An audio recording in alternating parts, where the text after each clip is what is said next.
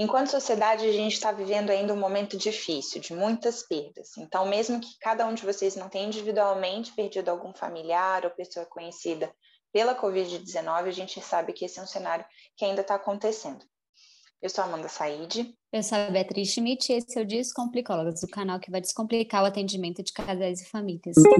Bom, diante desse tema do luto, a gente resolveu trazer para vocês uma ferramenta muito boa para trabalhar com essa temática, seja em terapia de família ou individual. Então, a gente vai trazer especificamente hoje para vocês essa ferramenta, que chama Certidão de Vida. Sim, então acho que até para a gente tentar trazer um pouco do tom que essa ferramenta tenta, né, que é um tom é, diferente dessa história predominante de dor, de sofrimento, a gente vai tentar também fazer, né, esse vídeo com esse tom de um pouco mais de leveza, assim, para que vocês entendam isso como recurso, né, que pode ser inclusive usado talvez informalmente nas casas, não sei, mas que é uma dimensão aí que a gente não vai se aprofundar no que é o luto, nos impactos disso, mas tentar trazer uma potencialidade, um recurso né, para tratar isso, que foi um recurso que a gente também conheceu recentemente, é, depois de ter vivido essa experiência, né, Bia, super interessante de fazer um curso, né, é, que, que tem esse privilégio, né, esse protagonismo de uma abordagem específica da teoria sistêmica, que é a terapia narrativa, e é, que tinha foco também, né, nessas pessoas que perderam pessoas pela Covid-19. Sim, de pessoas familiares, né? Que perderam familiares Isso. por Covid. Isso.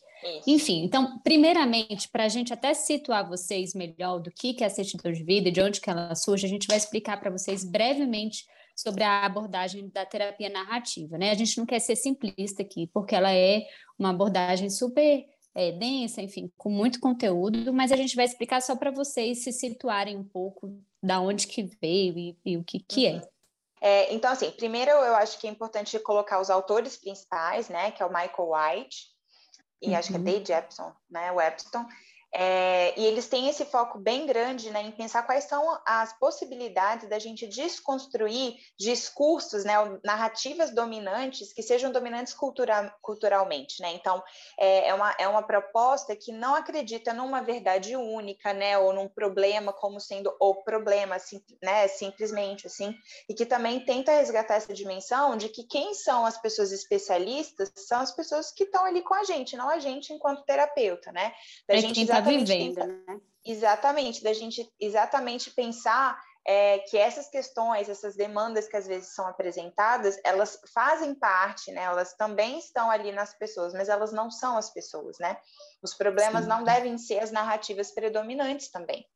Sim, exatamente. Então, eles não estão muito, assim, essa abordagem ela não está exatamente preocupada com o diagnóstico daquela pessoa, né, ou como que ela se comporta, ou a personalidade, né, mas exatamente como que a gente dá significado aos diversos eventos que acontecem na nossa vida. E por sermos especialistas da nossa própria vida, é, existe essa compreensão de que todo mundo tem competência, tem valores, tem crenças para poder lidar com os problemas que aparecem na vida. Então, eles fazem muito isso, assim, de separar a pessoa do problema, né? A pessoa não é o problema.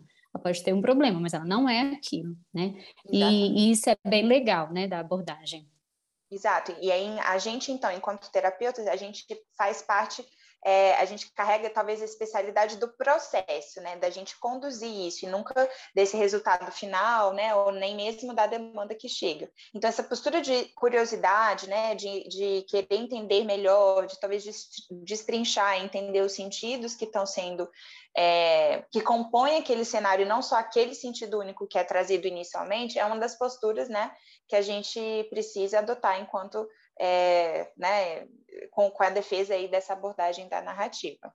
É, então, manter essa postura de curiosidade é sempre importante e a gente sempre fazer perguntas para as quais a gente realmente não sabe as respostas, né? Então, assim, se as pessoas que sabem as respostas, a gente realmente tem que estar nessa postura de fazer perguntas, que é isso também como especialistas do processo, não das, da história, é isso que a gente vai ajudar na condução da pessoa.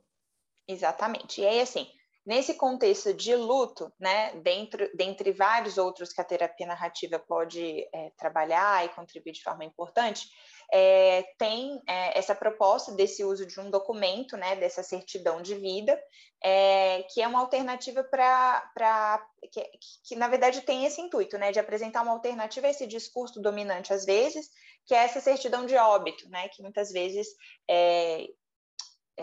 sedimenta, né, ou ritualiza esse momento, né, da perda de uma pessoa querida, de um familiar, enfim. Então, é uma, é uma, é uma tentativa de exatamente executar esse caminho alternativo que não é ver quais são as circunstâncias do falecimento, né, ou quem era aquela pessoa em termos de idade ou características, mas da gente tentar resgatar outras histórias que não aquela daquele momento que é de dor, de sofrimento, né, de perda. Sim, porque a certidão de óbito ela sai exatamente só os dados, né? Morreu disso, por conta daquilo, tal hora, tal hora, e tal pessoa atestou aquilo, né? Então, ela é bem, enfim, bem, é assim, mecânica, né? Restrita. Digamos assim, restrita. E aí, a certidão de vida, quem desenvolveu, né? Foi um, um, uma pessoa chamada Mohamed, agora eu não vou ser, acho que não vou saber falar o nome dele, Farres, não sei se é assim que fala, mas foi a partir de um estudo em Singapura, e depois a gente pode até disponibilizar para vocês o artigo, que é bem bom, bem detalhado, vale a pena, inclusive, vocês lerem depois, que é muito rico. E é, ele desenvolveu como essa forma alternativa né, da, ao, ao, atestado de óbito, à certidão de óbito, e a ideia da certidão de vida é justamente identificar e tornar pública as histórias da pessoa que, que, que morreu né? Então, tendo como base como que as pessoas preferem se lembrar dela. E aí é que vale lembrar que um aspecto do luto que eu acho que tem muito forte na nossa sociedade, que a gente, né, nós brasileiros, é que muitas pessoas têm dificuldade de falar dessa pessoa que se foi, né, como se isso fosse trazer mais sofrimento, mais angústia, né, como se fosse um processo mais tornar o processo mais difícil. Só que a nossa compreensão não é essa, né? Então, a ideia da certidão de vida, ela é justamente ajudar nesse processo do luto a partir dessas histórias dessa pessoa. Exatamente. É, na verdade, da gente resgatar, inclusive, e tentar homenagear essa pessoa, né, lembrando de aspectos que faziam parte da vida dela, né, de histórias, e aí como pode ser uma construção coletiva, né, de outras pessoas da família, há, é, tem uma possibilidade maior, inclusive, da riqueza de detalhes, assim, né, além de de possibilitar essas reflexões sobre o que, que a gente quer guardar, como que a gente quer, de alguma forma, eternizar, né? Já que é um documento, uma certidão, né? Como se tivesse essa, esse peso, assim, né? Essa função de um ritual, né? De algo que é, marca, né? Que registra ali, né? Então, é um documento, inclusive, né? Que eles colocam é, eu vou né, até colocar folha. aqui, eu vou colocar aqui em algum lugar do vídeo para vocês verem como é que a gente, que a gente é, fez. Colocou, é, fez, assim, né? Mas então tem esse papel de trazer essa dimensão da estrutura é, e, por outro lado, é, subvertendo esse sentido rígido e trazendo outros aspectos mais dinâmicos, né? E que podem ser plurais, inclusive, né? Não, não necessariamente vai ser uma resposta ou uma coisa para ser preenchida em cada um dos campos, que a gente vai então contar e comentar um pouco agora. Sim, exatamente. Então vamos lá. Existem esses campos que até vou colocar aqui para vocês disponibilizar, que é o que essa pessoa desenvolveu, mas ela mesma, ele mesmo, né? Ele depois ele dá outras sugestões. Então tem aí o nome, né, da pessoa, o, o nome preferido, pode ser tanto o nome ou o apelido Como gostava da de pessoa. ser chamada. É, exatamente. Aí aqui tem esse campo. Aí depois vem a fotografia ou desenho da pessoa, né? É, daí, cada, se for em família que pode fazer, eu acho que de repente pode até cada um fazer o seu desenho, né? Ou então juntos ali construir alguma coisa assim, eu acho que fica bem legal, né? Uhum. Então também tem um campo da gente resgatar e pensar, lembrar quais eram as opções de lazer, o que, que essa pessoa se interessava em fazer em termos de música, de artes, de lugar preferido, né? Ou frases, inclusive, né, que a pessoa costumava dizer, que eram a cara dela. É, uhum a gente também resgata e coloca o que, que era admirado nessa pessoa, né? O que que, o que que sobre essa pessoa era algo que a gente gostava, que a gente amava, que valorizava-se. Uhum. E aí, de uma forma inversa, também investiga a maneira, a maneira como que a gente influenciou essa pessoa. Eu acho que esse é o maior desafio da certidão de vida, assim. Uhum. Então, falar o que que essa pessoa admirava e amava em mim, né? E essa dimensão é bem legal da certidão de vida, que ela faz isso o tempo inteiro também, da gente ver como que isso como que eu também contribuí para a vida daquela pessoa, né? É, e eu acho que é, é, um desafio ali, né, da gente tentar fazer. E acho que, eu não sei, Amanda, como é que foi a sua experiência, mas ali no grupo acho que era o que mais pegava, assim, quando a gente falava isso, assim, como, o que, que essa pessoa diria que você foi importante para ela e tal, uhum. né? Mas é legal também. E que ao mesmo tempo também tem a ver com esse legado, né? O que que você é, fica né, de, de presentes, assim, o que, que essa pessoa te ensinou, ou até mesmo coisas materiais, né, as pessoas às vezes falam muito até de, de, assim, de estar com as roupas da pessoa, né, de estar no lugar que a pessoa gostava e tal, mas também de aprendizado, assim, que também é das duas partes, né, então as pessoas se darem conta de que elas também foram relevantes, né, que elas também foram importantes e participaram, né, e que essa pessoa se foi com um pedacinho dela, é também uma dimensão que sempre promove muita reflexão, assim, né? Que é bem interessante. Sim. E aí, nesse sentido de pensar os presentes que recebeu, também de pensar disso que você recebeu, o que, que você quer passar para as outras pessoas também, uhum. de valores, de habilidades, de emo... enfim, de, de lição de vida, né? Então, isso também, é, também tem essa posição. Exato. E aí é, tem essa perspectiva de tentar resgatar a dimensão de cuidado, né? De pensar como que a gente se cuida é, quando lida com essa dor, quando sente muita saudade, né? De repente perguntas até que possam ir no sentido de, de perguntar o que, que essa pessoa de, te diria agora, né? Como que ela te acolheria, o que, que ela diria sobre a forma como você está é, né, demonstrando toda essa saudade, toda essa falta. Então, também uhum. trazer, é, e aí pensamos como é esse exercício de não colocar como tabu e intocada a pessoa que se foi, mas de trazê-la, né, de resgatá-la em todas essas possíveis dimensões. É, porque aí a, a ideia aqui de trabalhar, inclusive, com a certidão de vida, não é, é justamente a gente mostrar para a pessoa que o vínculo agora é outro, que ele mudou, que ele, ele não tem mais o vínculo físico da presença física, mas que esse vínculo ele continua existindo, né, pelo emocional, por tudo que foi construído ali com aquela pessoa, né? Então eu acho que ele ele, ele mostra como que muda é, essa forma só. Exato. Só e não, aí que é muito, né? É. E aí ele mantém essa ideia, né, da assinatura, né, do certificado, assim, então as pessoas então que construíram esse documento podem assinar em conjunto, né, atestar, enfim, a data e tal, que é esse pacto que pode inclusive ser constantemente feito, refeito ou até relido, assim, né, buscado também de outra forma.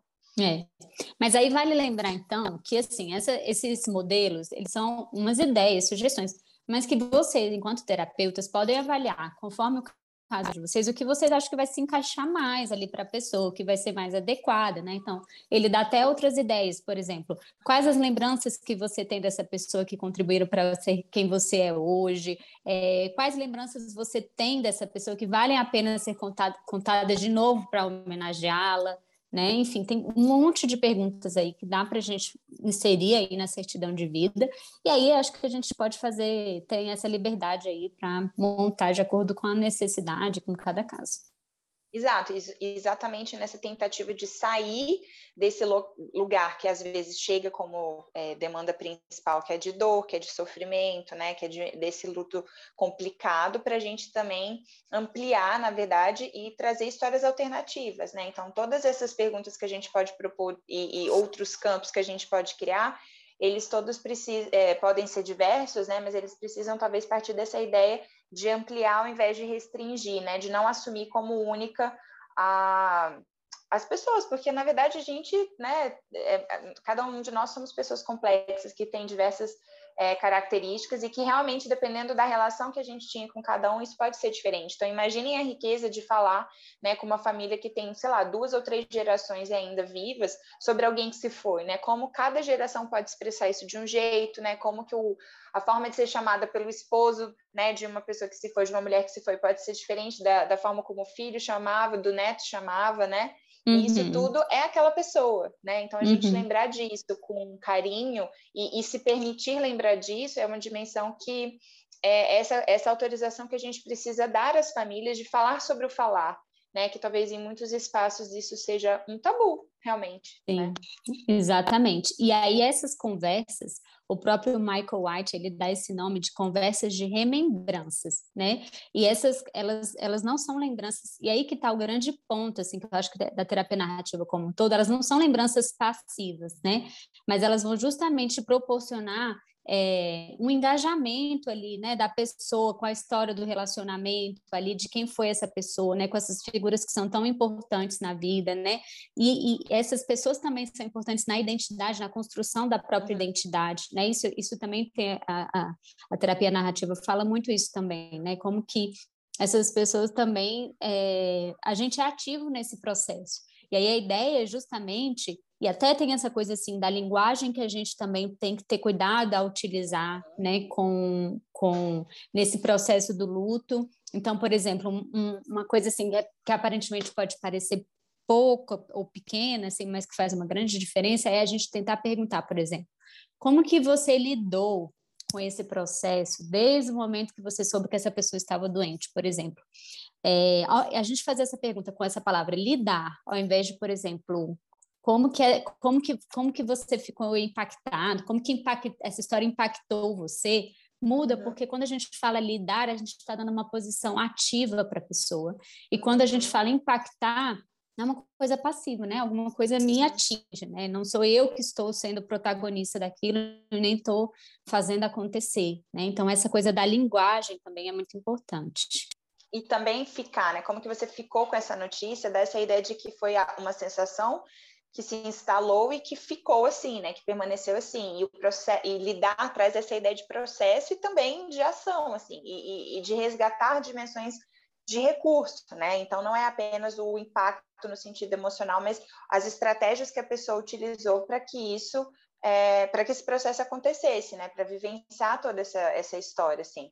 Então é uhum. é exatamente incentivar que é, e convidar nessas né, pessoas que estarão com a gente a sair dessa dessa fala que talvez socialmente seja mais comum, mas de tentar buscar essas outras alternativas, assim, né? De sair desse discurso, é, inclusive autorizando usa falar da dificuldade que é falar sobre isso, né? Talvez não haja espaço e ali possa, possa ser começado inicialmente exatamente falando sobre isso, sobre como é difícil, né? Como é um exercício. Então, a gente, enquanto terapeuta, também tem que fazer esse trabalho de nos avaliarmos, né? De entendermos isso como um processo da vida, né? Da nossa sociedade e, e nesse momento, infelizmente, de forma muito mais frequente. Uhum. E, portanto, falar sobre isso é, faz parte mesmo, né? Sim, exatamente. E aí, eu acho que essa compreensão aqui que a gente traz, até a certidão de vida ajuda também a gente ter uma compreensão do luto como um processo eterno, assim, eu acho, sabe? Assim, o que vai ficar para o resto da vida. Diferente um pouco até do que a gente aprende ali no início da psicologia, assim, na psicologia mesmo, não, não, não desmerecendo nenhuma estudo sobre o luto, nem nada, mas a gente perceber que isso não tem um início, meio e fim, é um processo né? E aí, em alguns momentos, isso a gente está mais de uma é forma. É dinâmico, né, na verdade. É dinâmico, exatamente. E eu acho que quando a gente tem essa percepção de que o luto ele é um processo que vai estar o resto da vida presente, a partir do momento que você perde uma pessoa importante para você, eu acho que isso também traz um outro peso, assim, sabe? Acho que isso também ajuda as pessoas a ressignificarem essa experiência e, e até essas lembranças que tem, né? Então, para lidar com essas lembranças dessa pessoa, por exemplo. É, e aí, de repente, um convite possa ser vocês mesmos, né? Se tiverem tido essa experiência, seja agora pela Covid ou por qualquer outro motivo, tentarem usar essa ferramenta, né, para vocês, né, individualmente, assim como é, um recurso também individual para vocês, inclusive, testarem, né, verem o que, que fez sentido, o que, que é, pode de repente ser abordado de uma outra forma, né? Então também resgatar isso com amparo, né? Com pessoas que possam, sejam depois dos seus próprios terapeutas, né? Outras pessoas da família que possam compartilhar. Mas a gente uhum. acha importante, né? No nosso processo de formação a gente se implicar nisso, né? E não só prescrever, né? Eu acho que essa prescrição é totalmente contrária ao que a, a terapia narrativa coloca, né? Então a gente fazer vivências nesse sentido faz sentido, né? Porque a Sim. narrativa busca, assim. Sim, exatamente. E aí, é, depois a gente vai disponibilizar para vocês também, né, o artigo, assim, que embasa bastante essa coisa da certidão de vida, mas uma coisa que eu acho que é importante, então, de, de ficar amarradinho, assim, também com vocês, é que, junto com essas histórias todas que a gente vai contar, né, que a, a certidão de vida vai proporcionar, a gente pode desenvolver várias outras histórias, né, que são secundárias, para ajudar nesse, nesse, nesse, nesse, nesse processo de lidar com o luto. Então, isso que a Amanda falou, de falar sobre o falar sobre o luto. Então, a partir disso, a gente pode conversar com a pessoa que como que é para você, né, falar sobre isso, é, como que é na sua família lidar com o luto. Tudo isso vai ajudando a, a, a, no processo do luto. Então, falar sobre o falar o luto, é, externalizar também essa experiência do luto, né? E ir mapeando os efeitos na vida da pessoa lidando com o luto, né? Isso também, a partir da certidão de vida, a gente também consegue fazer, né, Amanda? Sim, é, Tá. reconhecer, homenagear as contribuições da pessoa falecida, né, e apoiar justamente na continuidade do legado dessa pessoa. Eu fiquei lembrando, gente, teve um depoimento tão bonito nesse grupo que eu fiz, assim, de uma menina, foram vários maravilhosos, mas teve um tão bonito, assim, que é, a gente fez dois, foram dois encontros, né, Amanda, que a gente fez sobre disso, assim, de fazer né? Da remembrança. E aí ela ficou no segundo dia, então no primeiro dia muita gente falou, e no segundo dia ela, ela apareceu no grupo toda arrumada. Ela se maquiou, ela, ela botou uma roupa bonita e tal. E aí, quando ela foi começar a falar do pai dela, ela falou assim: Hoje eu me arrumei para falar do meu pai. E, eu esco... e aí, ela montou um vídeo, assim, para falar dele. Ela falou assim: Meu pai era uma pessoa tão especial que ele merecia que eu estivesse assim, bonita. Foi lindo, assim. E, assim, as coisas que ela falou, ela falou assim: Meu pai me ensinou é, como amar. E é isso que eu quero passar para frente, assim. Eu quero ensinar isso para minha filha. Ela tem uma filhinha pequena e tal. Então, assim, é, às vezes, assim, a gente, a gente eu, ela, ela, ela, ela, assim, respondeu o que eu ia perguntar, não precisava nem é. perguntar, assim, né? E eu acho Mas... que esse é esse exemplo de que o recurso está na pessoa, né? Está na pessoa, exatamente, assim. Então, como que ela... E aí eu fiquei lembrando, assim, que no início do grupo ela falou que o marido dela ele não era a favor dela fazer o grupo, porque ele falava assim para ela: como que você vai fazer esse grupo e vai, ficar falando do seu né? pai, né? vai ficar remoendo essa história de falar para seu pai, chega desse assunto e tal, ele já se foi. Acho que tem, tinha, tem três bola meses que o pai dela faleceu. Né? É, bola para frente e tal. E aí, no dia que ela se arrumou para ir falar do pai dela, o marido dela virou e falou assim para ela: foi com essa mulher que eu me casei, essa mulher que se arruma, essa mulher que, né, que enfim, que se produz e ela falou assim, pois é, e eu tô fazendo isso graças a o grupo de luta, assim. Então, e aí agora ela consegue conversar com o marido dela, o, o pai do marido dela também está internado e como ela também consegue ajudar ele a lidar com isso de uma outra forma, assim, sabe? Então, acho que essas pessoas também, assim, quando a gente também trabalha, né, com essas pessoas dessa forma o luto, acho que elas acabam sendo multiplicadoras disso, sabia, Amanda? Com certeza, na verdade, é, é, e essa é a sensação que a gente espera sentir enquanto terapeutas também, né? De ouvir esses relatos pensando em pessoas e com isso em, em é, foi uma história que aconteceu na vida dessa pessoa, né? Ela, ela faleceu. É, essa, eu sei que é a história que talvez encerra a participação, o convívio, e que isso tem um peso gigantesco, mas ela tem várias outras histórias, assim, né? Então, a gente lembrar da pessoa como, a, como simplesmente a pessoa que não está mais aqui é reduzi-la, né, a isso. Então, a gente conseguir trazer essa perspectiva na gente, no nosso dia a dia, no nosso convívio também enquanto profissionais, pode ser também essa oportunidade da gente deixar de ver, né, esse processo da vida, né, que, que enfim, nesse caso do Covid é mais difícil, porque né, a gente sabe que aconteceu coletivamente numa frequência que não precisava, e tem tantas questões, mas que, que de toda forma é, são pessoas, né? E elas, essas pessoas estão repletas né, de muitas experiências, vivências, histórias. E, e, é um processo que não vai parar de acontecer, né? Por, por diversos outros motivos, a, o luto vai continuar sendo sempre é, presente, né? As pessoas vão continuar morrendo e esse, enfim, essa é a regra, Sim. né? Sim. E aí quando e aí assim para finalizar, quando a gente sai inclusive dessa postura da gente achar que é especialista é, no que a pessoa está vivendo, a gente também consegue entender que cada um vai viver o luto de uma forma Exato. específica e diferente, que está tudo bem, não tem certo e errado né, de lidar com isso, né? Não existe, não existe, não existe esse, essa, esse, esse formato único de experienciar o luto. É. é, mas enfim, isso ajuda a gente, inclusive, para trabalhar com as pessoas, os impactos que ela está lidando daquela forma, né? É, isso é tão, às vezes, potencialmente, assim, é, prejudicial, que às vezes as próprias pessoas já chegam falando, ah, eu acho que eu estou naquela fase da negação ainda, né, porque isso é super né? A gente fala isso muito assim no senso comum e que bom, essas fases fazem sentido, muitas vezes elas acontecem mesmo, mas elas não são uma regra de acontecerem em sequência, elas não são uma regra de acontecerem num tempo específico, nem de serem estáticas e não retornarem. Né? Então, a gente também desmistificar que o luto é um processo que tem esse início, meio e fim, é uma forma da gente viver isso, né? Assim, se autorizando a viver de fato. Com certeza. Bom, acho que é isso. Esperamos que vocês gostem dessa ferramenta. A gente vai disponibilizar para vocês também lá no nosso Instagram também. Então, quem quiser, a gente vai deixar lá também. É isso, pessoal. Muito obrigada.